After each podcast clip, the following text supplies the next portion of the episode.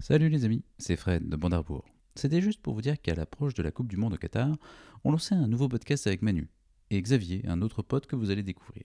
Ça s'appelle Rétro Panini Coupe du Monde et comme le nom l'indique, ça va parler de l'histoire de la Coupe du Monde de football à travers les albums Panini. C'est disponible sur toutes les plateformes de podcast, alors venez jeter une oreille et à bientôt. Lance l'enregistrement et on est parti.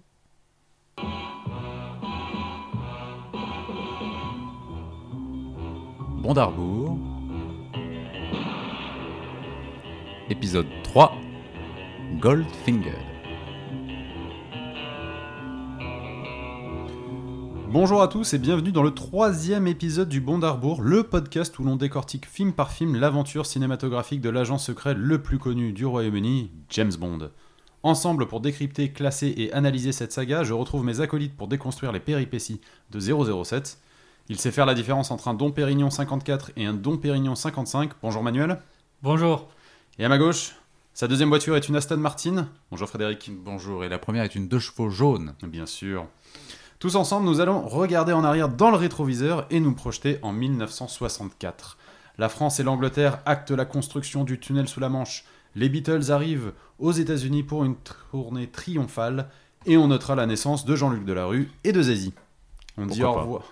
Pourquoi pas On dit au revoir au papa de James Bond, Ian Fleming, qui mourra avant de voir le troisième film avec son personnage.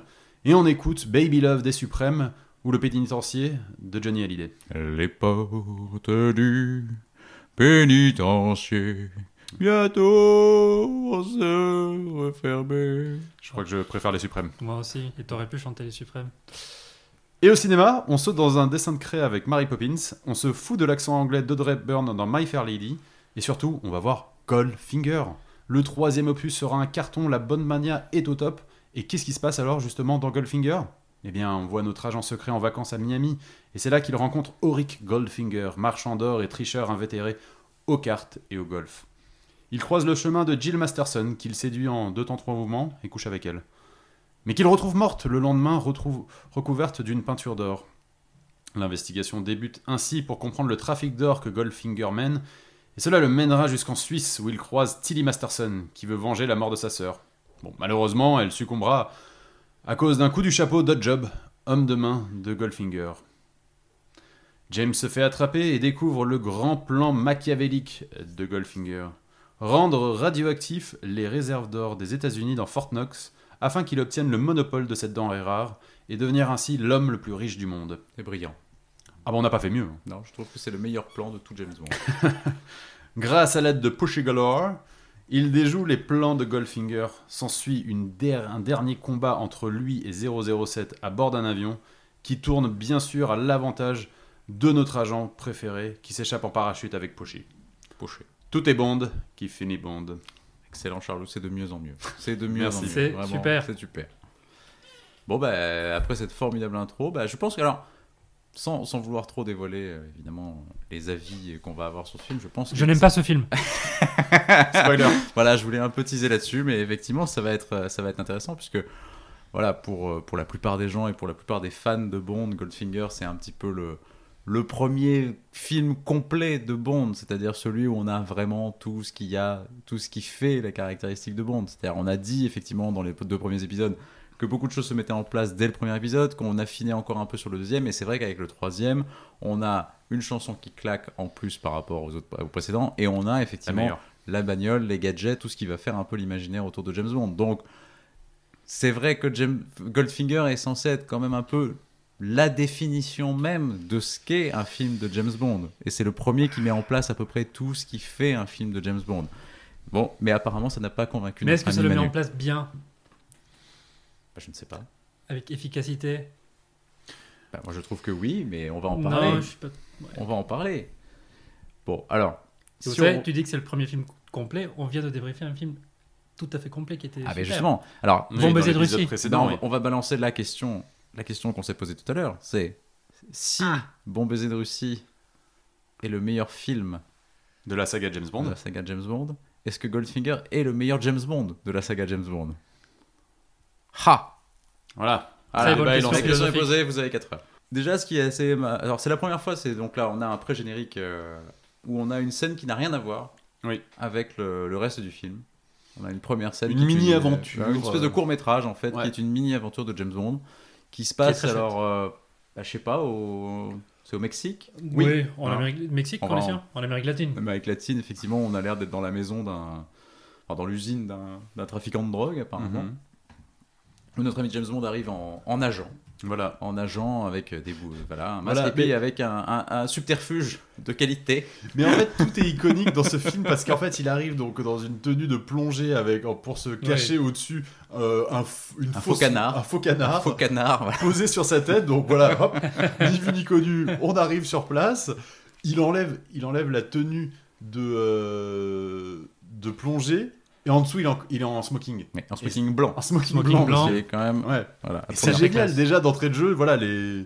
La première scène, t'es Bah, déjà dans le. En fait, ce qui est marrant, c'est que déjà, on voit que là, encore une fois, on joue vachement avec le, le- le spectateur, quoi. C'est-à-dire Ouais. qu'on joue, on est à la fois, on pense qu'on est dans une scène d'action, et d'un coup, en fait, on passe dans une scène qui est presque une scène en mode casino, puisqu'il est dans une tenue de, de, de- de soirée, quoi. Donc c'est vrai qu'on joue C'est sur ça. les deux tableaux directement de ce qu'est le personnage de James Bond. Et c'est assez marrant de jouer comme ça sur les codes euh, dès la première scène dans, ce petit, dans cette petite euh, pré-aventure, quoi. Mhm. Il fout le feu euh, au machin. Il fait tout exploser. Il euh. fait tout sauter. Et puis il retrouve une nana euh, qui était en fait, euh, alors effectivement, encore une fois, petit monde de- du cinéma britannique, Voilà. parce que la, jeune, la femme qui retrouve était en fait la femme qui était la maîtresse de Kerim Bey Voilà. dans Bon baiser de Russie. Mm. Donc voilà, on reprend la même. Apparemment, il y avait donc 10 actrices. oui, il y avait euh, 10 en actrices en Angleterre à Angleterre à cette époque-là, voilà, à peu près. Et euh, donc ils reprennent cette, cette femme-là. Et donc au moment où il commence à l'embrasser, il voit dans le reflet Incroyable. de l'œil de cette femme Incroyable. qu'un qu'un qu'un bad guy arrive derrière lui et il a la sympathique idée d'utiliser la femme comme bouclier Oui. pour, euh, pour empêcher le, le gars de lui arriver dessus, ce qui est une C'est grande, pas une gentleman, grande mais classe. c'est c'est efficace. S'ensuit euh, s'ensuit une bonne baston Voilà. euh, dans la tronche euh, et où euh, qui finit à coup de c'est dans une baignoire du coup, Voilà, il jette le main dans la baignoire. il lui envoie quoi le sèche-cheveux Il fait- Non, c'est pas le sèche-cheveux, c'est un ventilo. un ventilo, oui, c'est Voilà. ça. Il lui envoie un ventilo dans la baignoire et fait électrocuter. et avec cette phrase culte que Charles va nous faire avec l'accent. Shocking. Positively shocking. Très bien. Exactement. Parfait. Et là, voilà. Générique. Et là, et là, générique Et là, est la meilleure chanson. et probablement ce de qui est la James meilleure Bond. chanson de James Bond. de- La meilleure chanson de James Bond, je suis d'accord. Et qu'on va, nous, qu'on va se mettre un On va, petit coup. on va mettre la chanson.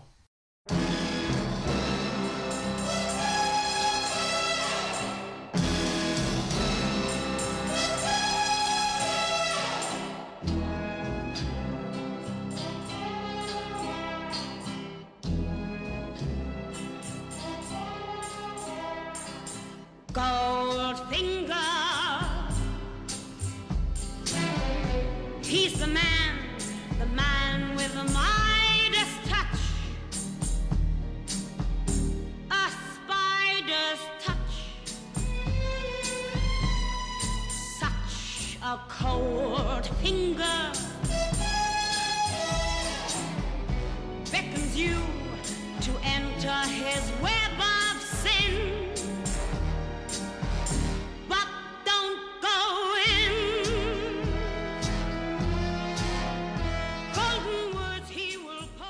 En entier. hein. Oui. C'est Toujours un plaisir de réécouter cette chanson. qui Quelle est voix. Vraiment magnifique, avec une voix Quelle incroyable. puissance.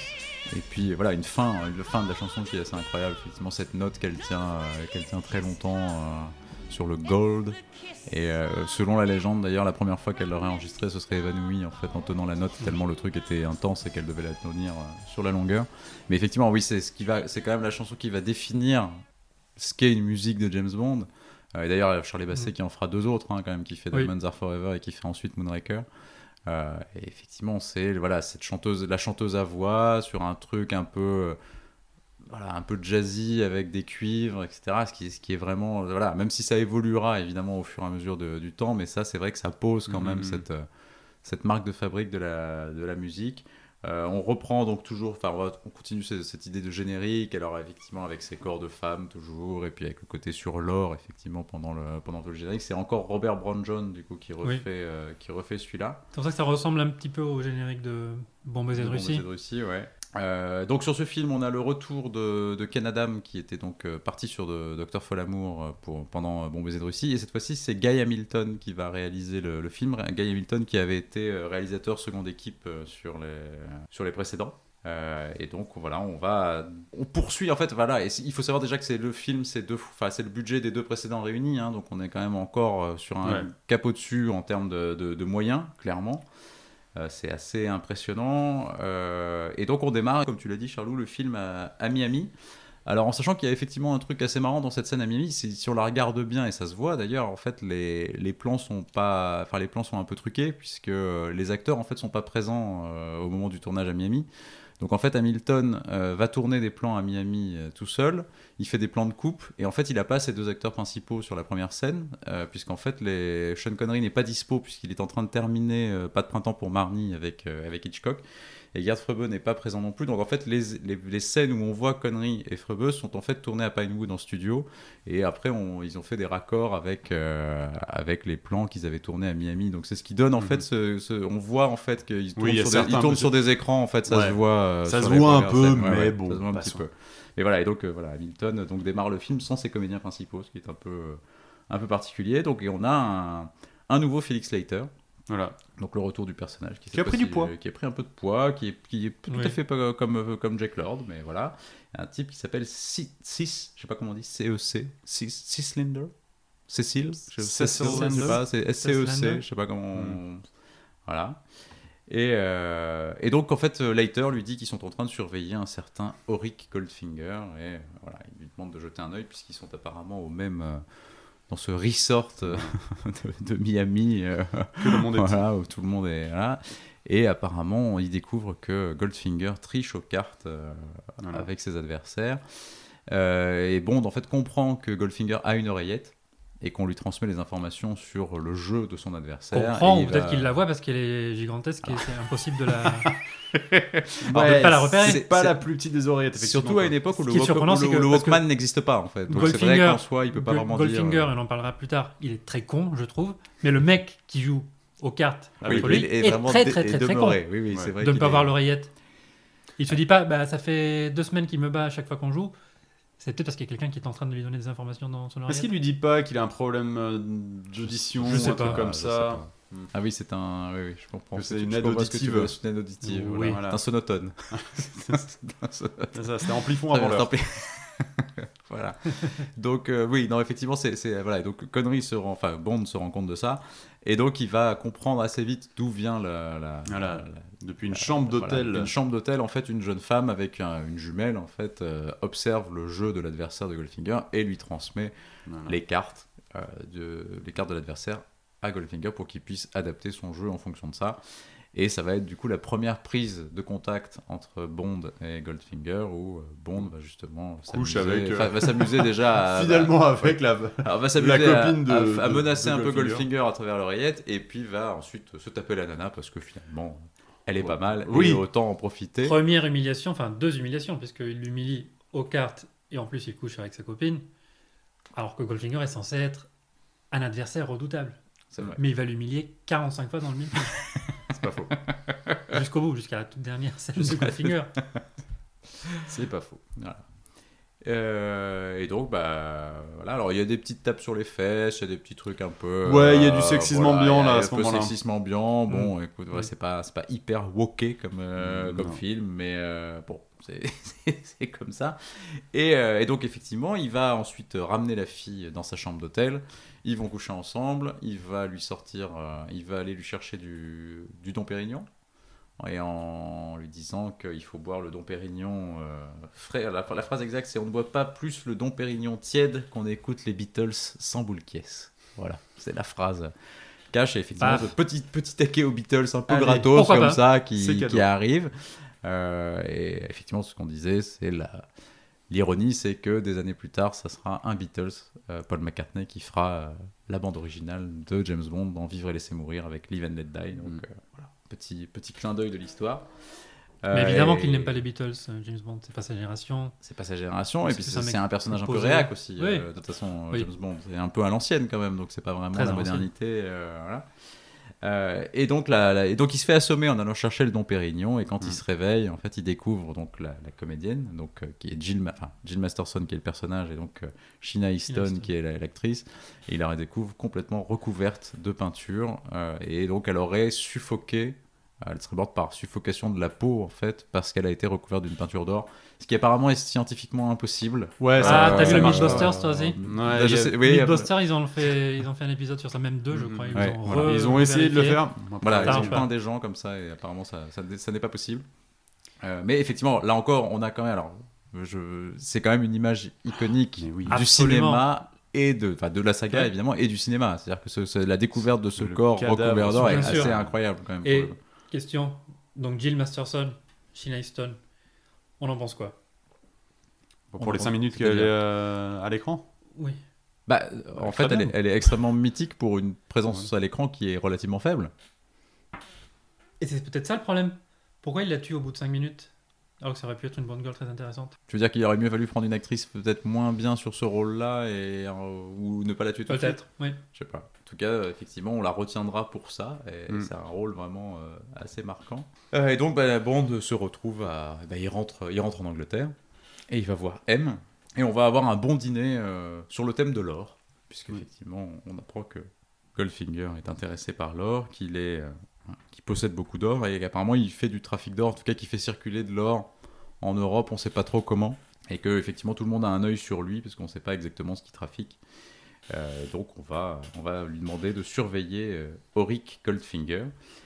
Et James Bond va aller pour la première fois voir Q dans, C'est ça. Dans ses dans- locaux. dans ses locaux, dans ses locaux, dans son atelier, et on va découvrir effectivement enfin l'antre de Q, et là où on prépare et on fabrique les gadgets qui sont destinés donc au, au MI6. Oui.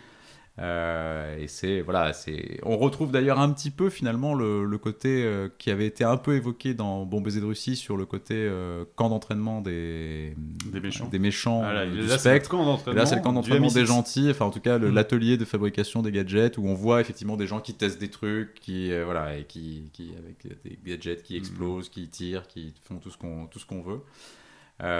Et donc voilà, on a enfin une première.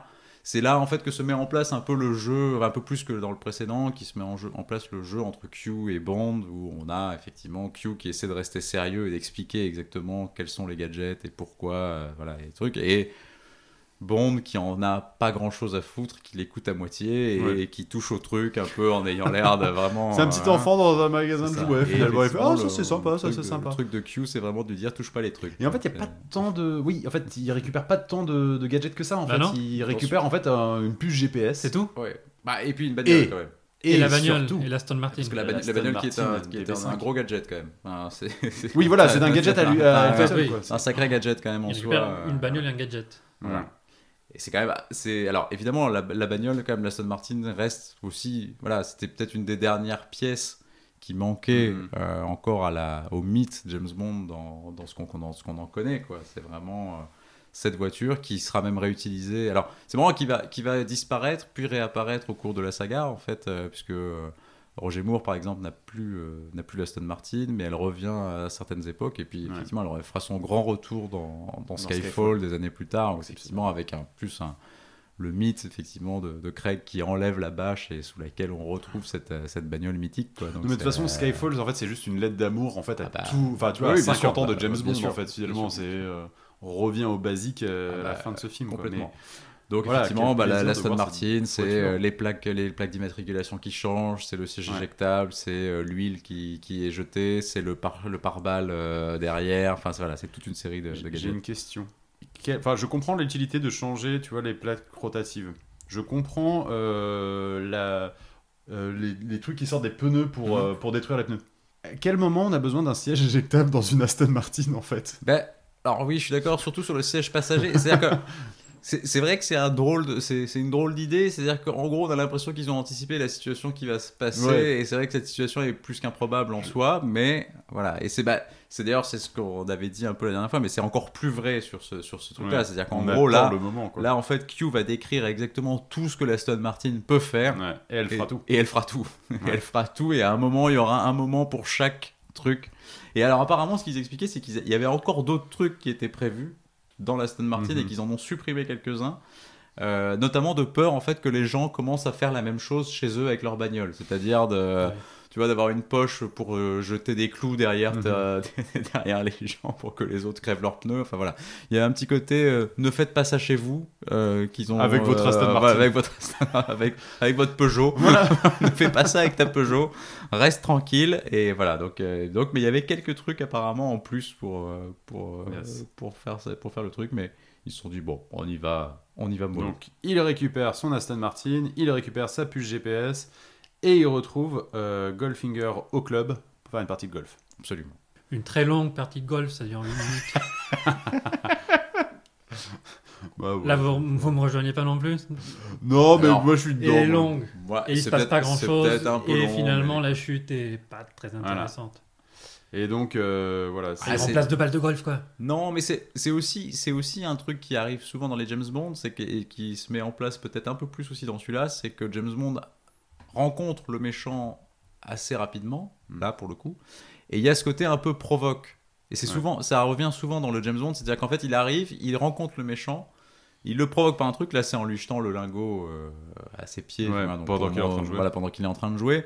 Et c'est un truc qu'on retrouvera assez souvent dans les films, c'est-à-dire qu'il va voir le méchant, il lui sort soit une phrase, soit il lui montre un truc qui va un peu euh, faire euh, tiquer le, le- le bad guy, et c'est ce qui va un peu déclencher le démarrage de leur antagonisme et qui va un peu voilà alimenter le, le- le truc jusqu'au bout. Donc voilà, c'est moi je trouve que ça fonctionne plutôt. C'est vrai que la partie de golf est peut-être un poil longue, euh, mais malgré tout elle permet aussi de présenter le personnage de Goldfinger. Oui, je même si on l'a déjà un peu vu. euh, Oui, mais là, on, À Miami. oui, c'est pas faux.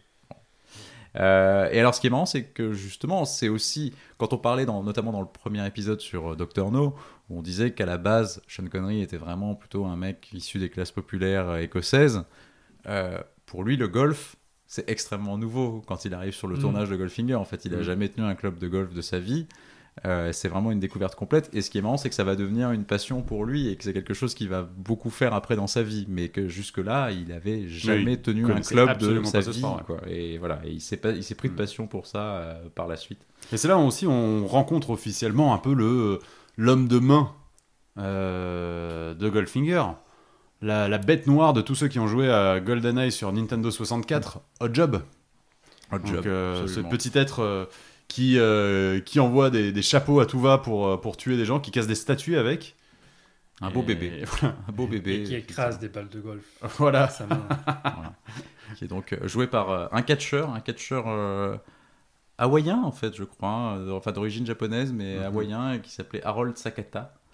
Et euh, effectivement, oui, qui, là encore une fois, Manu, je trouve que tu vois, c'est ce qui est fort dans Goldfinger, c'est que malgré tout, enfin Hot Job, c'est l'image de l'homme de main dans Ouais. James Bond, quoi. Et C'est, alors, effectivement, oui, c'est un personnage totalement absurde. Les trucs de chapeau sont, mais c'est aussi ce qui caractérise complètement la saga. Et je trouve que c'est ce qui marche très bien. Et effectivement, tu penses homme de main de James Bond, t'en as quelques-uns qui te viennent en tête. T'as éventuellement euh, requin, t'as deux trois trucs comme ça, Mhm. mais Hot Job, c'est vraiment quand même le premier. Et c'est celui qui, qui a marqué aussi les esprits quand même à l'époque, quoi. Donc euh, voilà. Oui, si tu le mets dans un des films aujourd'hui, tout le monde trouverait ça ridicule. Oui, mais tu peux pas. Enfin voilà, on peut pas juste. Ah, tu mec qui parle pas et dont le, le seul dialogue c'est Oh oh Parce quand il trouve la balle de golf. Oui, Tu penses que c'est Oh. raci- tu penses que c'est raciste du coup? C'est un peu raciste. Peut-être un peu raciste, Non, c'est je une sais autre pas. époque. C'est surtout pas très intéressant, je trouve. Et, et donc Bond avant de donc Bond remporte la partie de golf grâce à une petite manipulation. Deuxième voilà. humiliation de Goldfinger. Voilà, deuxième humiliation de Goldfinger. Et euh, il va lui prendre un, donc un, un petit chèque euh, au passage. Et avant de partir, il arrive à mettre un mouchard sur la. C'est quoi C'est une Sur la Rolls voiture C'est une Rolls, C'est ouais. une Rolls, hein, Ouais. ça, sur la Rolls de Goldfinger. euh, voilà, qui va donc pouvoir ensuite suivre à travers l'Europe. C'est ça. Qui l'amène jusqu'en Suisse. Suisse, Ouais, Jusqu'en Suisse, absolument. Et alors, dans les Alpes. Le personnage de Goldfinger, bah alors, donc Goldfinger, on peut s'arrêter de juste deux secondes sur lui. Donc, il est joué par un acteur allemand qui s'appelle Gerd Frebe, euh, qui est un, un acteur allemand assez, assez connu, qui a joué, euh, qu'on connaît en France pour avoir joué dans un film euh, avec Jean-Paul Belmondo. Ah bon? Oui, Ah, je que je vais vous retrouver tout de suite, mais parce que j'ai un doute sur le titre et je ne voudrais pas dire de bêtises. Mais il joue dans Paris Brûle-t-il aussi. Ah oui, il joue effectivement le général von Scholtitz dans, dans Paris, dans Paris Brûle-t-il. Mhm.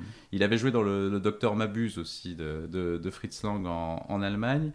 Et euh, voilà, 100 000 dollars au soleil, pardon, excusez-moi, c'était ça qui me manquait, c'était 100 000 dollars au soleil d'Henri Verneuil. Euh, voilà, avec Jean-Paul Belmondo et Lino Ventura, Bernard Blier, où il joue sur, cette, sur ce physique qui est par- si particulier qu'il qu'il a. Euh, évidemment, comme la plupart des acteurs dans James Bond, bah, Gerd Frebe ne parle pas anglais. Voilà. Et, du coup, il y a quelqu'un qui fait la voix. Il y a quelqu'un qui fait la voix. Et euh, apparemment, bah, comme d'habitude, euh, apparemment son agent avait dit qu'il parlait anglais. Et quand Guy Hamilton le, le rencontre, il lui dit euh, bonjour, ça va? Et donc l'autre lui dit euh, Gre- greetings, Mr. Hamilton. I'm, I'm looking forward to work with you. et, euh, et évidemment, donc effectivement, il parle très très mal anglais. Il sera doublé, euh, il sera doublé comme la plupart des, des comme Par Michael Collins. je viens de. Michael Collins, voilà. Exactement. Pas le Michael Collins. Non, Un pas le Michael Collins. Un autre, sans doute. Euh, et alors, il faut savoir qu'il y a eu pas mal de problèmes pour, pour Gerd Frebe à la suite du film, puisque le Gerd Frebe, à la sortie du film, a eu des accusations d'avoir été nazi. Ah ouais Ouais, ce qui a posé problème au moment de la sortie du film en Israël, Mhm. où effectivement Israël a voulu boycotter Oui. le film. Euh, apparemment, en fait, Frebe bah, s'est engagé dans le parti nazi, mais comme en fait beaucoup de gens en Allemagne à l'époque, même si toute l'Allemagne n'a pas été nazie, évidemment, Oui, je connais cette théorie. voilà. mais euh, il, euh, voilà, et en fait, en réalité, on a même appris par la suite qu'il avait Oui. plutôt caché des juifs, en fait, et qu'il n'avait pas du tout été un nazi actif et convaincu, et ce qui a permis ensuite euh, voilà, de, faire en sorte que le film sorte dans, la, dans le calme. Euh, voilà, petite anecdote comme ça, au passage. Et donc, sur le chemin jusqu'en Suisse, euh, on découvre que il n'y a pas que James Bond qui, qui suit en fait euh, Goldfinger. Il y a aussi donc la sœur de Jill, Jill. Tilly Masterson, qui veut donc venger la, la mort de sa sœur. Absolument. Et, euh, Et donc James Bond va la, va la rencontrer, il va comprendre qu'elle qu'elle- qu'elle est... Puisqu'elle essaie de tirer sur, euh, sur Goldfinger, et il la rattrape en fait à, à travers donc, une scène qui permet enfin de montrer les capacités de, de l'Aston Martin, mm, mm. et qui rappelle en fait un peu Bénur, d'ailleurs dans, sa... dans la course de char, en fait, avec cette, euh, cette espèce de truc qui sort de l'essieu de la voiture pour broyer le, le pneu de, euh, de Tilly Masterson, et qui effectivement ressemble un peu, je trouve, à la course de char de Bénur avec... euh, quoi, c'est... Messa- Messala? Ménélas Je sais plus. Messala, l'ennemi Messala. de, Messala, Ouais. de Bénur, voilà, qui a, ce- qui a cette petite euh, astuce dans son char. C'est Euh, bizarre qu'elle ne se rende pas compte de ce qui, de ce qui se passe, notre ami. Bah, C'est-à-dire qu'en plus, son pneu, est- c'est pas comme si elle Oui. avait crevé, c'est que Oui. sa roue est complètement défoncée et qu'elle se dit, pas, pas une petite sur- crevaison. ouais. sur quoi j'ai roulé quoi? C'est Mm. un truc un peu, un peu naïf aussi, mais bon voilà, c'est- pas grave, c'est pas grave, on, on accepte, on accepte cette petite, euh, petite incohérence euh, scénaristique.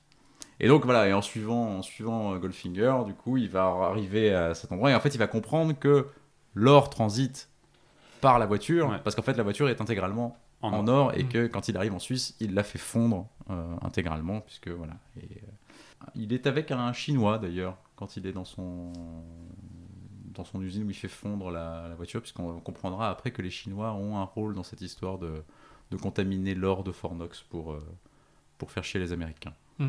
Et, euh, et donc après, euh, on va finir, il va, il va finir par euh, essayer d'infiltrer l'usine la nuit avec, euh, Tilly. avec Tilly.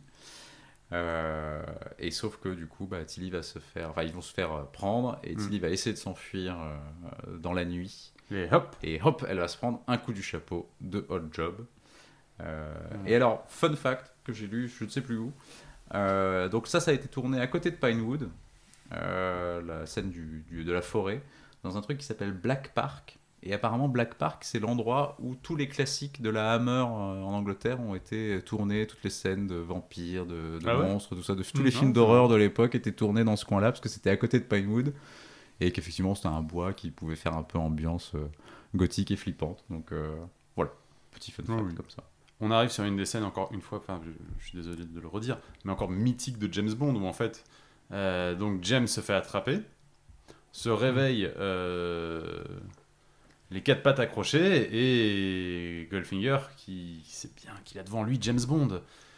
Et, donc James Bond essaye de, de s'en sortir, essaye de négocier avec lui, lui dire euh, non mais je peux parler si vous voulez, parce qu'il y a un laser qui va lui arriver bientôt dessus, donc C'est- quand même aussi une des images mythiques Ouais. de James Bond. C'est effectivement. James Bond, les jambes écartées, qui Les a un jambes- laser qui lui arrive tranquillement jusque- jusqu'au sexe Et prochainement. là, et Voilà. encore une fois, une, enfin, une réplique mythique encore. Do you expect me to talk? Non, Mr. Bond. I expect you Expect to you to die. die. Voilà. Et ça, mais c'est Oui. c'est exceptionnel. Sauf qu'il ne le tue pas, il se fait avoir une troisième fois par James Bah, c'est ça, parce qu'en fait, James essaye de dire bah, j'ai entendu parler d'une opération que, Eh oui. que vous meniez. Grand chelem, Un grand schlam. parce qu'il aime le golf. Et, et du coup, on, Ah bah, au il dernier essaie de moment- sauver sa au peau dernier avec moment, le- effectivement, euh, Goldfinger se dit non, je vais peut-être pas le tuer tout de suite en fait. On, on va Hmm. le garder sous, les, sous le coude. Et du coup, James s'en sort Oui. miraculeusement Mais en fait- avant d'être coupé en deux par un laser. Mais même si en fait, on- Mm. c'est vrai que je suis d'accord avec Manu, là en fait on comprend pas trop, puisque quand bien même, quand bien même Bond aurait su un truc sur Grand Slam, qu'il l'aurait dit à, ses, à sa hiérarchie, Mhm. bah du coup, qu'est-ce qui l'empêche de le tuer en fait, finalement C'est pas très grave. Enfin, je veux dire, ok, il a dit un truc, bon, de toute C'est- façon, il, a- c'est il, a- pas il y a peu de De le choses. qu'il en- capturer, de l'utiliser pour négocier euh, quelque chose Je sais pas. Ouais, peut-être. Mais c'est vrai Je que. crois pas, je, crois qu'il est plus con que ça, notre ami.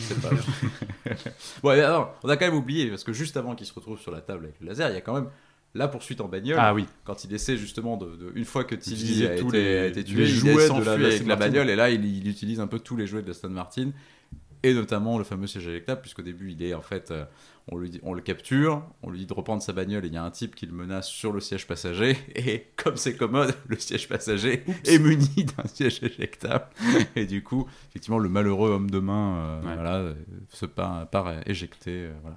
ce qui est quand même un des trucs les plus fun euh, de, Ouais. de, Ouais, ouais, de l'Aston Martin, même si effectivement on est dans du gadget drôle. et dans du divertissement pur, mais euh, c'est c'est quand même plutôt fun à, à voir. Et donc arrive, arrive Pushy.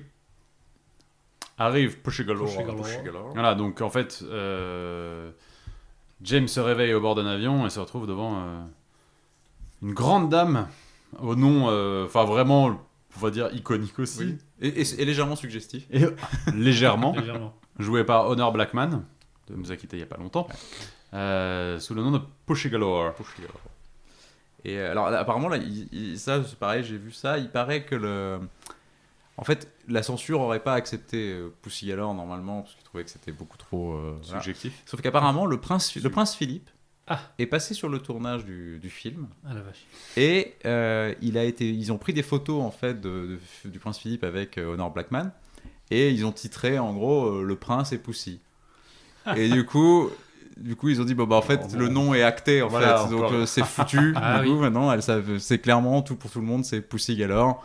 Et donc, du coup, ils ont dit, bon, bah, maintenant que de toute façon, le truc est mis partout dans les journaux, euh, voilà, le, le truc est acté, on va pas, on va Quand pas tu changer sens de qu'il y a un truc qui va pas trop passer auprès de Bah c'est un membre de la. En de la famille en plus- royale. En plus, c'est validé par le prince, effectivement. Oui. Je peux pas dire grand chose, quoi. Donc c'est plutôt, c'est plutôt malin. Et donc effectivement, c'est pour ça que le nom de Pussy Galore a pu être, euh, a pu être euh, acté. Et donc cette Pussy qui est la leader d'une sorte de- d'équipe de pilotes un peu ridicule. Oui, Le femme flying- pilote. De femmes pilotes, le Flying Circus. Moi, je trouve que si on le mettait dans un film de Roger Moore, tout le monde trouverait ça absolument ridicule. Pourquoi? Qu'est-ce que ça changerait que ce soit dans un film euh Je sais pas. Non, mais non, je, non je- ce que je veux dire, c'est que là, on trouve pas ridicule parce qu'il y a cette, ce mythe autour de ce film. Ah, Un peu exagéré, à mon avis. Oui, oui. Et que si c'était Un mauvais film de Roger Moore, on trouve dans ça un film de Roger Moore, tout le monde verrait ce truc-là pour ce que c'est vraiment, à savoir quelque chose de très ridicule. Moi, je, je suis tellement en kiff devant Non, ce film moi que aussi, moi, j'ai- du mal en fait je laisse à passer avoir, en fait. ouais, ouais. J'ai du mal à avoir je- un regard aussi critique que Ouais. Manu sur ce, sur ce film-là, mais Moi, je suis euh, dedans. Oui, parce Voilà. qu'entre le Pussy Galore, les boobs pointus, le nom du, de l'équipe, la Flying Circus, Hmm. le Flying Circus de Pussy, de Pussy Galore. mais faut, faut l'oser quand même. celui, t'as celui des Monty Python et t'as celui Voilà. de Pussy Galore. C'est les deux Flying Circus qu'on connaît. Ouais. Oui, Voilà. c'est vrai. Et euh, oui, alors, dans ce qui est intéressant quand même dans le personnage de Pussy Galore, c'est qu'elle est quand même. Alors, ce qui est intéressant et ce qui est un peu gênant du coup dans le film, c'est qu'elle est. Alors, c'est moins flagrant apparemment que dans le livre, mais son personnage est quand même assez ouvertement lesbien. Mhm. Euh, et ce qui est assez gênant dans le film, c'est que finalement, au début, elle est donc acquise à Goldfinger et elle fait partie de son plan euh, diabolique pour aller, euh, pour aller irradier euh, l'or de, Fornox. Et Bond va la séduire. Et en fait, il va- il va non seulement la faire basculer dans son propre camp, mais il va aussi la remettre dans le droit chemin de l'hétérosexualité, ce qui est un message beaucoup plus dérangeant Euh, voilà, donc il fait la conversion, euh, il, fait, il fait tout en fait en, en un seul coup. Il arrive à la, à remettre dans le droit chemin, Ouais. aussi bien sur le côté, enfin voilà, sur la morale, sur tout, sur tout en fait. Et c'est vrai que c'est un.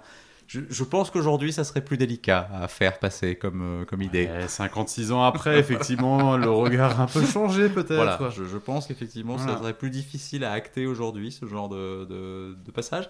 Bon, voilà, après c'est comme ça et Voilà. ça, ça fonctionne dans le film, mais c'est vrai que c'est un petit peu plus. euh, Mais en tout cas, ils arrivent donc dans le Kentucky aux États-Unis pour attaquer le Fort Knox, Ouais, la réserve de l'or américain.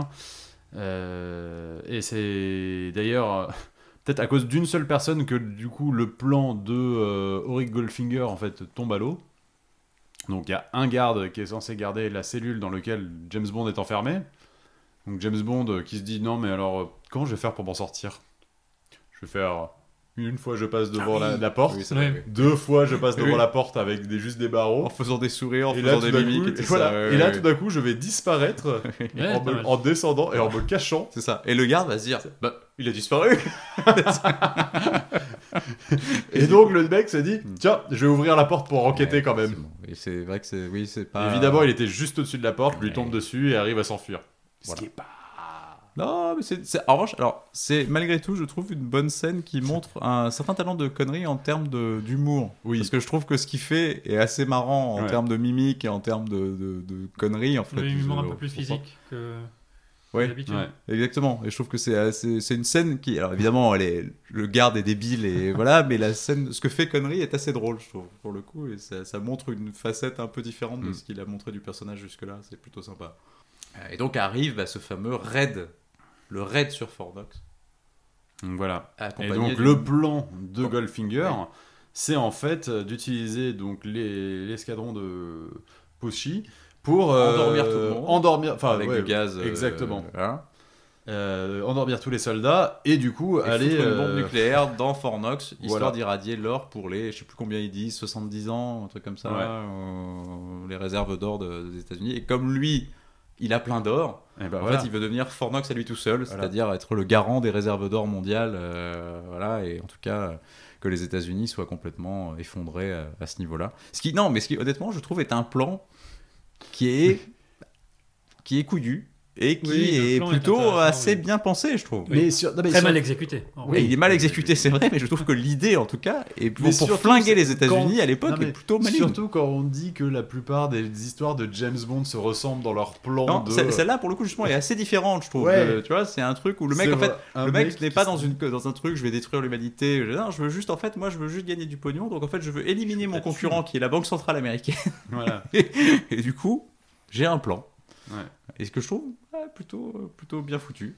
Donc, ouais. Donc là, effectivement, je pense que ça patauge parce que Goldfinger est en train de présenter son plan à la mafia. Alors pourquoi euh, Oui, alors c'est vrai qu'on sait pas trop pourquoi il le demande à. Oui. Alors, c'est- en revanche, ça donne une super scène de de décor, enfin le- Oui, la, la- la ah, salle, ouais. la Le salle en fait dans laquelle ouais. Goldfinger explose son plan avec la table Ouais. de billard, et machin qui monte la maquette, etc. Ouais. Ça, ça c'est plutôt classe et c'est plutôt un, un très beau décor de, Ouais. de Ken Adam. Mais Euh, un, un décor magnifique ne peut pas servir d'excuse. d'une scène ridicule scène, scène- une scène qui n'a pas un grand intérêt, on est Oui. d'accord, mais euh, voilà. Ouais. Mais du en revanche, Canada, dans celui-là, euh, ce qu'il fait aussi en termes. Alors, ce qui est marrant, c'est que Fort Knox, ils l'ont inventé, puisqu'en réalité, personne ne connaît vraiment. À part les gens qui y travaillent, mais donc Oui. en réalité, peu de gens. Donc, il y a peu de gens qui savent exactement à quoi ressemble Fort Knox. Donc, ils ont un peu. inv- Alors, autant l'extérieur, ils ont refait ce qu'on en connaît, mais en revanche, pour l'intérieur, ils ont inventé effectivement une idée de ce que pourrait être Fort Knox euh, en termes de. Voilà, de. De, C'est go- de coffres, de C'est coffres très baroque, c'est Ouais, très- enfin, c'est- il y, y y a une vraie architecture, une vraie, un vrai, parti Mais pris c'est- dans. mais c'est hyper dans le bien, décor, c'est génial. super beau, c'est super beau. Le décor est, le décor est magnifique aussi. Et euh, oui, parce qu'apparemment, j'ai lu, le, même le président des États-Unis n'a pas le droit de rentrer dans Fort Knox en fait. Ah. C'est un des Mm. seuls endroits où il peut pas aller en fait. Et donc c'est voilà, c'est un truc vraiment hyper secret, hyper. euh, Voilà. Et donc après, bah, on arrive dans une fin euh, assez classique de James Bond. Euh, pour le coup, ce qui est déjà un peu une fin classique, enfin ce qui, Ouais. voilà, euh, ce qu'on connaît quoi. C'est alors on n'est pas dans une dans le repère du, de l'ennemi, mais on est quand même dans ce qui ressemble finalement à une base, parce que Mhm. Fort Knox devient un peu une base, euh, voilà. et où donc euh, James Bond doit désamorcer. Ouais, mais ça inverse les codes finalement. ça inverse un peu les codes, t'es- ouais. Pas, t'es pas dans la que t'es base chez les gentils en fait, Voilà. t'es chez les gentils et t'essaies de préserver l'endroit. Du coup, comment James Bond et comment la, la CIA arrive à détourner le plan de Goldfinger, c'est qu'en fait, Pussy Galore aide finalement James Bien parce qu'elle est revenue dans le droit chemin. C'est ça. Donc elle prévient la CIA. Elle prévient la CIA et euh, au lieu de mettre du gaz, elle met euh, rien. Rien. Mais, Ouais. Elle met rien. mais- mais les gens font semblant de tomber. Exactement. Et, ça, c'est quand même les phase- militaires font semblant de tomber. Voilà. Alors ça, on sait pas trop pourquoi. Ils sont pour récupérer la bombe, la, la bombe Mais oui, nucléaire. mais du coup, enfin, ont- enfin, je sais pas. Je me suis demandé pourquoi ils avaient forcément besoin de faire de faire rentrer la bombe jusque dans Fort Knox plutôt que de les arrêter plus tôt. En fait, bon, c'est ce qui fait aussi que le film, ça rajoute des trucs dans le film, Ouais. mais c'est vrai qu'en soi, c'est peut-être pas, pas forcément si bien expliqué que ça. Euh, et alors, ce qui, ce qui est marrant, c'est que je crois d'ailleurs que la scène où les militaires tombent, en réalité, c'est toujours les mêmes militaires. Oui, il y a deux, trois fois la même scène c'est à peu près la même scène qui est tournée d'un angle différent et c'est toujours un peu les mêmes qui se cassent la gueule. Et euh, donc, effectivement, ils font tous semblant de, de- de s'écrouler. Euh, oh, Goldfinger, avec tous ces Chinois, arrive dans Fort Knox. Voilà. Ils font rentrer la bombe avec, euh, avec Bond, d'ailleurs. Qui oui, qui est donc Qui est menotté qui est à la- menotté, euh, à la bombe. À la bombe. Et l'idée, c'est donc bah, voilà, de, de faire euh, finir le, de, le faire finir à l'intérieur. Euh, sauf que du coup, euh, effectivement, les Américains arrivent et commencent à combattre euh, la- l'armada euh, de, de- de- de Chinois de, de Goldfinger. Et, euh, et ils vont prendre le dessus et Voilà. ils vont finir par, par arrêter tout le monde. Et ils vont arrêter la bombe à, 7 secondes de la à fin. 0,07 secondes de la fin. Voilà. Petit, euh, Frôler la catastrophe petit quand même. clin hein. d'œil aussi. Mais du coup, oui, on a une dernière, euh, enfin, euh, castagne entre euh, James Bond et Hot Job qui est vraiment, Ah oui. euh, enfin, c'est un vrai bon combat de fin. Alors, attention, je pense que Manu va nous dire que c'est pas bien. Le combat contre Hot Job? Ouais. Ouais, non. Non, mais toute la, bien tout le dernier acte, moi je le trouve assez décevant. Hmm. Je trouve décevant que ça se passe dans le Kentucky, mais bon, c'est Fort Knox, ça Ça. peut faire de, que ça se passe Il peut rien. Kentucky, mais, mais on est allé en Jamaïque, Nos hommages au- Oui. à Kentucky. on est monté à bord de l'Orient Express dans Ouais. Bombay de Russie. Dans Bombay de Russie, il y avait une séquence dans un train, après il y a eu l'hélicoptère, après il y a eu euh, en arrivant à Venise. Oui, c'est peut-être moins exotique. Ah, il est moins exotique, ça c'est c'est vrai. beaucoup Je suis moins exotique, c'est même C'est pas du tout intéressant Hmm. de faire un truc dans le Kentucky. Et je trouve ça globalement pas cheap, mais Non mais je suis pas d'accord. hyper. euh, Je suis d'accord qu'effectivement en c'est fait. celui où il y a le. C'est vrai qu'il n'y a pas de promesse de voyage dans celui-là, contre... contrairement à peu près tous les premiers épisodes un en fait. peu dans les Alpes. euh, Oui, mais c'est vrai que c'est ouais. pas, c'est moins, c'est moins Non, exotique, c'est- moins, c'est moins, c'est moins, moins il y a les moins de fantasmes extérieurs. en fait sur le, sur les- le, monde et sur le Et voyage. moi, je les ai vus tous l'un après l'autre là pour préparer le podcast et je passe d'un- d'un d'un truc plein d'aventures, bon baiser de Russie, à beaucoup moins d'aventures, un méchant très très con, euh, une histoire très sexiste avec la Bond Girl, et c'est vrai, une magnifique chanson, une magnifique scène d'ouverture, mais ouais. Pour moi, mais c'est pas parce que la chanson est magnifique qu'après le film est mythique en soi. Non, mais t'as beaucoup de, beaucoup d'éléments qui sont restés dans l'imaginaire euh, collectif euh, et qui du coup marquent, on va dire, la saga James Bond. Je sais. Et, et en fait, en sortant du film, tout ce que tu avais envie de faire, c'est de retourner le voir parce que là, t'es- t'as quand même Sean Connery qui est quand même au summum du cool. Euh, Oui. t'as, t'as plein, enfin, t'as une, il est, il est au-dessus de tout quoi.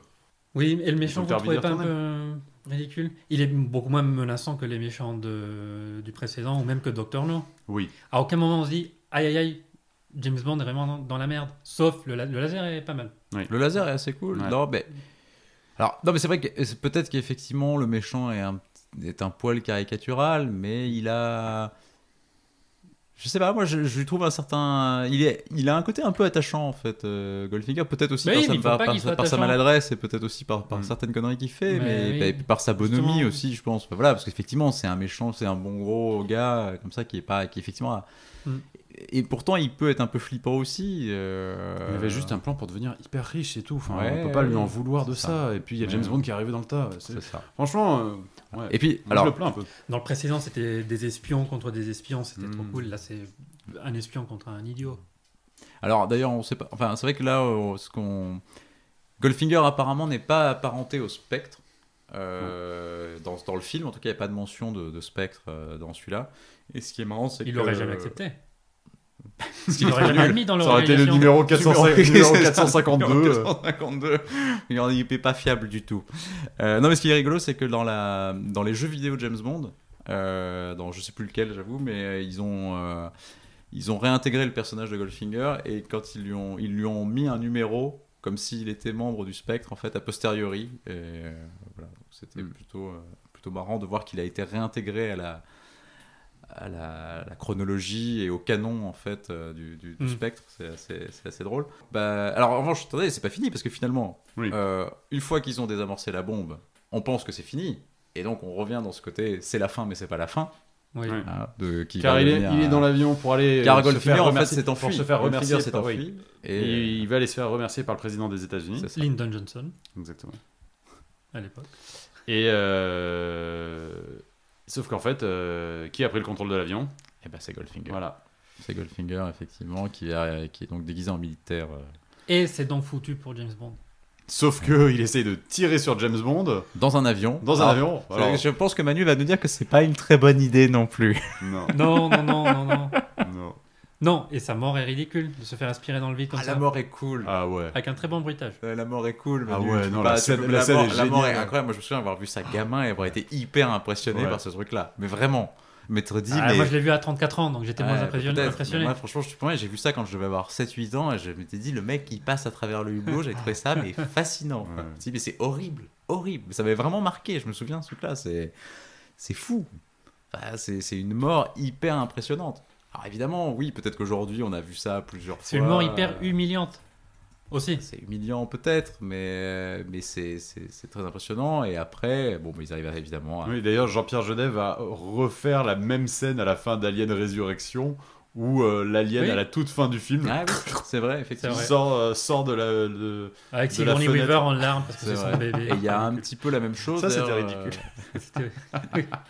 c'est pas bien. là, Et c'est, un peu repris aussi dans Meurt un autre jour d'ailleurs, où à la Ouais. fin le, le méchant euh, part aussi à travers l'avion euh, et finit, Mm. et là cette fois-ci dans le réacteur même de, l'avion. On est bien sûr qu'ils s'en sortent pas là. Non voilà, c'est ça, c'est-à-dire qu'au cas où le mec aurait pu avoir un parachute, là effectivement c'est, c'est terminé. Et donc là, accompagné de Pussy Galore, Voilà. James saute de l'avion en parachute, fin du film. Fin du film. Voilà, exactement. Et- The end. Voilà, non, effectivement, et je pense que c'est quand même peut-être le film où Sean Connery, comme tu l'as dit, est un peu à son max. Euh, ce qui est marrant, c'est de voir aussi que Fleming a vachement révisé son jugement sur, euh, sur Connery, puisqu'au début, quand on, quand on lui dit, effectivement, ce qu'on avait dit, il voulait David Niven, il voulait quand même un mec qui fasse très anglais, et très Mm. chic, et très british, etc. Au début, quand il voit le film, apparemment, il est assez désespéré, et petit à petit, en fait, il va- je pense aussi le succès de la saga euh, cinématographique aidant, Mm. il va finalement aussi euh, comprendre la- la- bah, ce que Connery a apporté au rôle. Et ce qui est marrant, c'est que dans les films, enfin, dans les livres en fait, qui vont suivre euh, la- les premières adaptations au ciné, il va inventer à Bond une origine écossaise qui est en fait Mhm. liée au, à la vie de Sean Connery en fait. Et donc euh, il va c'est utiliser le, rôle de Sean Connery, enfin l'histoire de Sean Connery pour l'intégrer au personnage de James Bond, qui est un truc assez Mhm. marrant en fait, euh, voilà, un, un jeu- un sympathique retour du, du truc euh, de la part du créateur qui pourtant croyait pas tellement au- à l'acteur au début quoi. Donc euh, donc non mais c'est enfin pour le coup moi je suis assez intéressé d'avoir le, le- la vie de Manu là-dessus, c'est marrant parce que moi c'est vrai que c'est un film que j'ai vu très petit. Mm. Euh, ça doit être même peut-être un des premiers Mm. que j'ai vu, euh, peut-être même avant d'en voir un au cinéma. D'ailleurs, je pense que mon vrai. père, mon père a dû me montrer Goldfinger, je pense avant même que, que, que GoldenEye sorte au, au cinéma. Donc que moi, chez moi, j'en- tout le monde s'en foutait un peu de James Bond. Hein?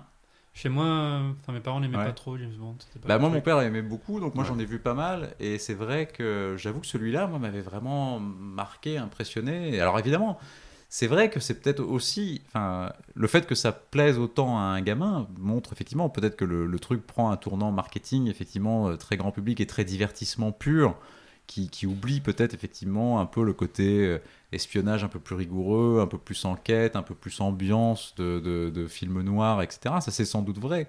Mais je trouve que quand même, après, en termes de divertissement et en termes de... Enfin, quand tu réfléchis à la date du film et quand tu vois quand même tout l'impact que ça a pu avoir sur le cinéma euh, de, de grand divertissement, c'est quand même très impressionnant. Et je pense que c'est vraiment quand même une étape dans le film d'action, dans le film d'aventure. Alors peut-être un peu moins d'aventure, c'est vrai qu'il y a un peu moins d'aventure, mais dans le film d'action, je trouve que Mm. c'est c'est un vrai, un vrai jalon. Et, euh, mais effectivement, ça amorce. C'est ça qui est marrant, c'est qu'à la fois, je trouve que c'est ce qui est c'est un peu le film pivot, c'est-à-dire que tu te Oui, dis, voilà. c'est C'est voilà, on a passé, on va, on a passé un cap et on pourra pas revenir en arrière et faire un petit film. Bah, c'est ça qui est compliqué. C'est- Quoi qu'il arrive, maintenant c'est du grandiose, c'est. euh, Oui. Et ça, et ça t'engage effectivement Ouais. après vers une, vers une veine qui part dans toujours un peu plus de, de- de- de gadgets et dans Mhm. une débauche un peu d'effets et qui effectivement à terme arrive à une certaine limite et c'est ce qu'on a dit. Il y a aussi au bout d'un moment ils se rendent compte qu'ils sont allés trop loin dans un truc et c'est ce qui fait qu'ils font machine arrière à un autre moment. Donc là effectivement Goldfinger ça amorce un tournant qui va aussi parfois être le défaut des James Bond mais je trouve que sur celui-là c'est tellement euh, nouveau et c'est tellement bien foutu que honnêtement ça je trouve C'est que ça fonctionne, ça efficace, fonctionne ouais, très très bien. Et, euh, et voilà, moi je, enfin, voilà, je garde vraiment une tendresse pour ce, pour Oui. ce film-là. Moi Euh, aussi. vraiment, Mais c'est oui, c'est ça, c'est effectivement, tu demandes à- en plus à la plupart euh, des gens, euh, quand tu penses James Bond, tu penses Goldfinger en fait. C'est ce qui est, on va dire d'une certaine manière, iconique. C'est euh, le, le, le James Bond que tout le monde connaît, que tout le monde a vu, euh, qui, qui est repassé dizaines de fois à la télévision et, et on peut pas enlever effectivement le côté, euh, l'impression que ça donne au public. Que ça soit le meilleur des Ah, ils James sont Bond. tous passés des dizaines de fois à la télévision. Oui, bien sûr. mais plus Goldfinger, je crois. Peut-être. Mais, euh, mais non, et tu peux pas enlever effectivement l'impression et ou le- la- que ça a donné au public, même si c'est peut-être pas forcément Mais ça, effectivement le meilleur. C'est vrai, évidemment. Moi, Il y a eu plus en n'ayant pas ouais. regardé les films avec Sean Connery, un des noms que je connaissais euh, sans Mm. problème, c'était Goldfinger. Mhm. Le, la chanson, le titre du film, le nom du, comme nom du méchant aussi. Mhm. Alors que les autres sont un peu plus. un peu moins connus. Enfin, ils sont tous très connus. Mais Goldfinger, oui, c'est c'est évidemment c'est c'est la référence de, de la période. Yes. Mais moi, je le trouve un peu décevant. Très bien. Parce que j'avais beaucoup aimé celui qui précédait aussi. Ouais. Alors peut-être que, que j'aime peut-être un peu trop baiser de Russie par rapport à la moyenne et que du coup ça fait que le suivant me déçoit encore plus l'ayant regardé euh, À la suite. trois jours plus tard. Oui. C'est un peu injuste. Peut-être qu'il faudra que je regarde Goldfinger après le plus mauvais euh, Roger Moore. Quoi. Je regarde Octopussy après hop, je me tape Goldfinger. Goldfinger. Oh, finalement, c'était pas si mauvais. est vraiment bien. Ouais, franchement, c'est quand même c'est assez divertissant. hein. Ah bah, c'est vrai que ce sont les James Bond. Des... On se fait pas chier dans Ouais, non, ouais, ouais. Les James Bond existent aussi, enfin, ils se, ils se jugent aussi effectivement les uns par rapport aux autres. Donc, euh, oui, oui, quand tu as 25 films, tu peux après. Bah, de toute façon, on verra, on fera un, quand- puisqu'on fera un classement, donc on verra comment, on les, comment on les pose, mais euh, voilà. Et je trouve aussi que le film atteint un peu son sommet très tôt. Avec la fille qui se fait peindre en, en or. Ah oui, Mhm. tu trouves qu'après. Oui, c'est un, peu, un peu le climax du film. Ouais. T'as une ouverture excellente, la Mhm. chanson mythique, Ouais, cette scène, cette scène qui, qui, qui est très, ouais, très. et après, Très et après, et après, c'est la, la partie de golf, quoi. Et après, on a un, après, on a un gros teubé pendant, tout le film. C'est pas faux. Mais voilà. Ok. Bon, bah, très bien. Non, mais bah, écoutez, merci, merci messieurs pour ce, cet chouette. excellent euh, débat. Et je pense qu'on va passer au quiz alors, Manu. Le quiz. Le Allez, quiz. Le quiz Le quiz, Charles versus Fred. Troisième, euh, troisième, Troisième manche. manche. hein. Oh. Ça part un partout. Un partout, Et un balle au partout. centre. Balle au centre. Fred a remporté la manche Docteur No, Charles a remporté la, man- la manche Russie. On part sur une, allez, 9, 8 ou 9 questions. Ah oui, quand même. Oh là là, oh là là. Bah, les Oui, c'est vrai, comme les autres. Alors, Goldfinger, 1965 en France. Oui. Deuxième au box-office. Chacun va devoir me donner euh, un, un nombre d'entrées. Le plus proche sera le vainqueur. Fred. C'est souvent Charles qui commence. Hmm. Et donc Fred s'inspire de Charles. Euh... Donc 6, deuxième. 6 millions. Eh ben, j'allais vraiment dire. euh, Vous pouvez donner des virgules. hein. Je, Enfin, des je- vais dire 6 Si. millions 5. 6 Non, mais millions ça, 5 j'allais vraiment dire 6 Euh, millions non, 5 mais en plus, oui, quoi. 6 millions 5 Ouais. 6 millions 7 Ah, Bravo, Charles. Bravo, Charlot. 1, 0. C'est vrai que j'aurais pu, faire, j'aurais pu mettre une virgule. Bon, et donc film numéro 2 de l'année en France. Ouais, C'était 65. le premier. Premier. Question de rapidité. En 65 Oui. Oh. Euh, La Grande Vadrouille. On va la sortir à Le corneau. Oui Le voilà, le corneau. Le corneau. Un partout, 11,7 millions quand même. Le corneau. Ouais, ouais, bah oui. Et quel film était numéro 3 Avec combien d'entrées, Manu, s'il te plaît? 5 millions 7. Film français? Non. Ah, Mary Poppins? En 65, du coup, en France. Alors là, Ouais, je sais Bah, je peux vous donner un indice si vous voulez. Ouais, faudra C'est un film d'espionnage. un autre film d'espionnage. Oui. Ah, c'est euh, Opération Tonnerre. Bravo Ah, Bah oui, c'est Opération année, Tonnerre. putain, bien sûr, mais Mais oui, oui. bien vu. Voilà, Donc le quatrième. Voilà. euh, quatrième James Bond qui sort la même année mais à la fin d'année alors que Golf- euh, Goldfinger sort en début d'année. en début d'année Eh oui, 65. malin. Eh oui. Euh, pour moi. Yes. Alors quels sont les trois films où Sean Connery prononce le célèbre Bond, James Bond? Doctor No. Un point pour Fredo. Il... Goldfinger? Un point pour Charles. Euh, On ne vit que deux fois. Non. Ah merde. euh... C'est bizarre de filer les points comme ça mais Attends. Il y a que sept films finalement? Oui. Bah. 6 Oui, 6 en plus. pour ouais. conneries. You Only Live Twice. Non, c'est ce que je Non, est- dire. Ah oui, Oh, là, c'est fini. Ah là là. C'était les diamants sur internet. Ah oui, Ah bah coup, oui. Euh, je savais que c'était pas Thunderbolt, ça c'était sûr. Alors en tout, dans l'histoire de la saga James Bond, combien de gens meurent aspirés dans le vide? C'est une vraie question, ça. hyper précis, c'est génial. Aspirés dans le vide, mais doit être dans, dans un avion, quoi. Bah donc il y a- il y a effectivement Attends, il y a Gustave Gray. Attends, attends, on peut, les, on peut faire euh, Ouais. celui qui peut faire le, qui peut compter le plus. Ah, honnêtement, euh. Alors attends. 3, je tente 3. Euh, Je te laisse 3. Non. je suis désolé Charlot, mais Non. t'y as été. Ah euh, ouais. Gustave Graves. le refuse. Ah, il faut pas, donner- il faut pas les donner. Hein. Ah, faut pas les donner. Ah. Non, faut juste dire. Ah, Non, faut dire dans les films, oui, d'accord, Ouais. mais enfin, faut- faut- si tu si t'as pas Ouais. les gars. tu- tu- Non, c'est juste combien. Bon, Charles dit 3, tu dis combien? Ah, il faut juste dire combien il y en a Ouais. en tout Moi je dis 3. Bon, on va dire 4. C'est 5. Ah. Voilà, désolé. Donc c'est Goldfinger, donc le méchant demeure un autre jour, et trois soldats nord-coréens dans le dans Meur- de, euh, meurent un autre jour. Ah oui. Ah, La même scène, quoi. Bon, on les embrasse. oui, Ah, d'accord, Ouais, je trouvais- Ah, Ouais, ouais, d'accord, ouais, non, mais, la- euh, ok, ça se tient, très bien. Alors. Charles, question pour toi. On en est à combien là, Manu? Je crois qu'on est à 4-4 ou 3. On est à 3-3. 3-3 3-3, oui. Charles, question pour toi. Ok. Le titre québécois du film, c'est James Bond contre Doigt Doré. Vrai ou faux? Ah, c'est dur ça. Ah là là. Euh, je vais aller sur. euh, je vais aller sur. Ah non, est-ce que, attends, est-ce que le Front de libération du Québec à ce moment-là était déjà actif ou pas pour imposer la langue française? Ah, Je vais dire vrai. C'est faux. Ah Il s'appelle Goldfinger. Ah, parce que c'est Fred. le nom du gars. Question pour toi. En Argentine, le film s'appelle Dedos de Oro. Vrai ou faux? Se dit, se dit pardon En Argentine, le film s'appelle Dedos de Oro. Dedos de Oro. Vrai ou faux? Vrai. C'est vrai.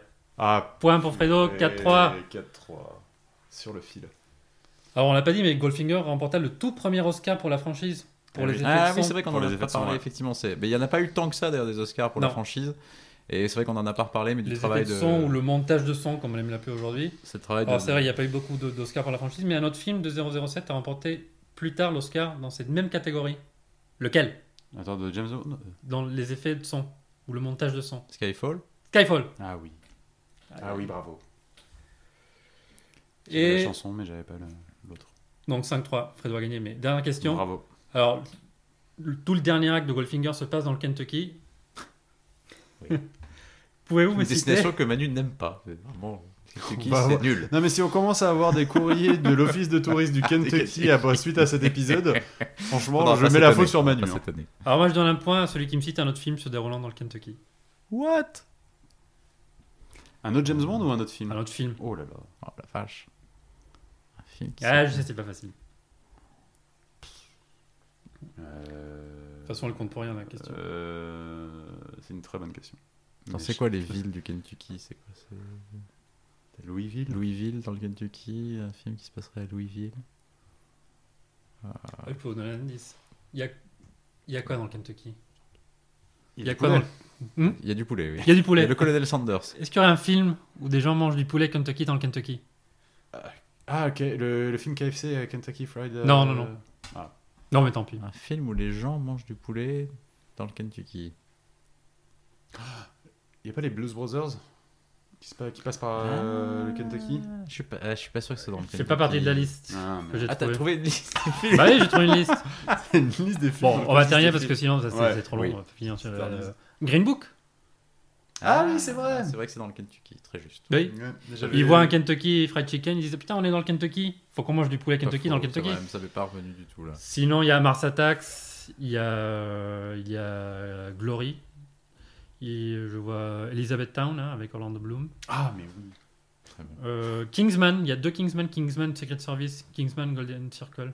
Qui, Qui se passe dans le le Kentucky. Ok, C'est vrai. Vous aurez pu essayer où- Kentucky, il y a un film Kentucky qui se passe dans le Kentucky. c'est pas faux. Ça va être une bonne réponse. Ce qui aurait été drôle, c'est que le film Kentucky ne se passe pas dans le Kentucky. mais, mais dans le Kansas. Voilà. Euh, Larry Flint.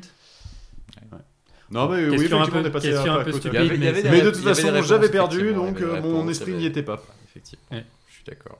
Bah, avant de se quitter, je voulais juste euh, voilà, qu'on, vous faire découvrir un petit quelque chose euh, voilà, que j'avais demandé de- à Manu de, de charger.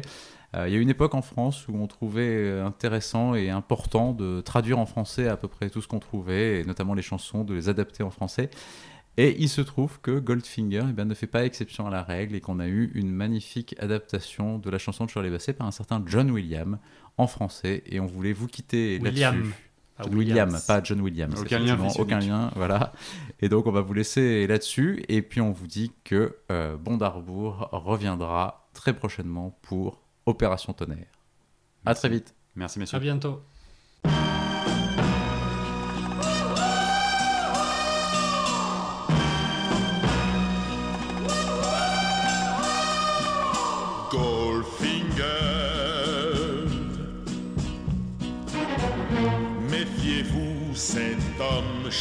Change ce qu'il touche.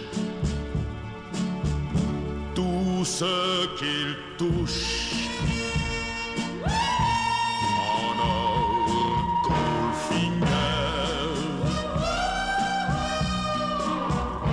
Attention s'il vous